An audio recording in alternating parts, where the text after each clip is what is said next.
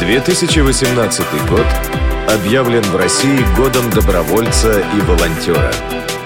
Программа «Волонтерские истории». Здравствуйте, уважаемые радиослушатели.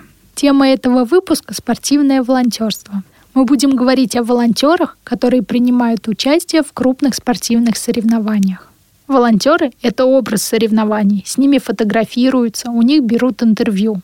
Это почетно, но и крайне ответственно, потому что волонтеры – своеобразное лицо турнира.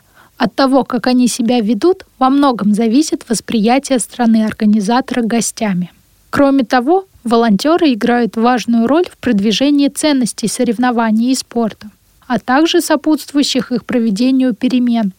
Идеи равенства, равных возможностей для дружбы – и внедрение безбарьерной среды пропагандируется организаторами соревнований, в том числе через волонтерские программы. Среди добровольцев есть люди разных национальностей, возрастов, люди с ограниченными возможностями здоровья. Помимо всего прочего, волонтерство на спортивном мероприятии – это отличная возможность посмотреть мир, не уезжая за рубеж, на такие мероприятия, как Олимпийские и Паралимпийские игры, чемпионаты мира и Европы съезжаются спортсмены и болельщики из самых разных стран. Дарить положительные эмоции и создавать атмосферу праздника тоже входит в задачи помощников. Кричалки, веселые песенки и слоганы – все это сопровождает спортивного волонтера на сменах. Здесь наиболее ярко проявляется командный дух, присутствуют свои ритуалы и традиции, своеобразная корпоративная культура. Например, придуманный в Сочи призыв «Дай пятеру волонтеру» распространился далеко за пределы Олимпийской столицы. Летом его можно было услышать на соревнованиях чемпионата мира по футболу.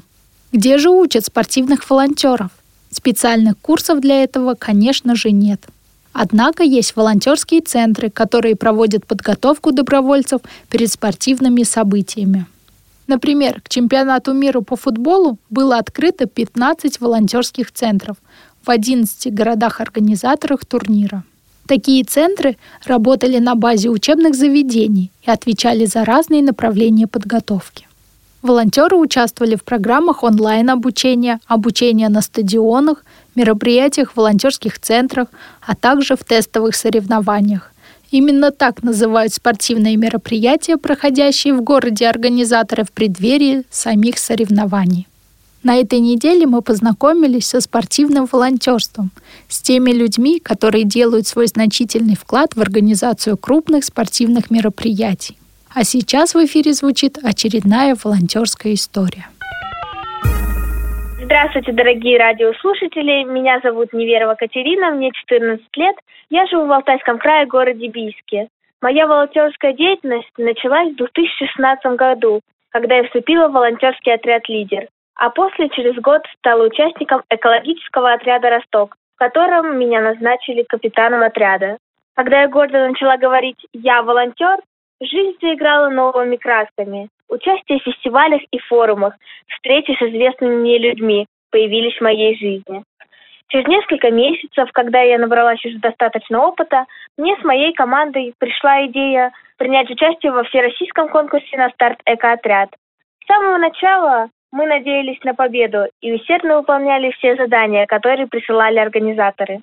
Огромное спасибо за помощь нашему руководителю Хабаровой Надежде Васильевне, которая поддерживала нас во всем. И вот уже в мае 2018 года приходит список отрядов, которые прошли финал и отправляются в Москву на большой школьный пикник. Сколько счастья было в моих глазах, когда в этом списке наш отряд оказался на первом месте. Конечно, финал, к сожалению, мы не выиграли, но получили нереально большой опыт и новые знания, а также встретились со своими кумирами жизни. После Москвы я участвовала еще в нескольких форумах, фестивалях и классных встречах. Но на этом моя волонтерская жизнь не заканчивается, а напротив набирает все больше и больше оборотов. Помните, вы личность, вы индивидуальны, и у вас все получится. Главная надежда и старание. Спасибо за внимание. Волонтерские истории.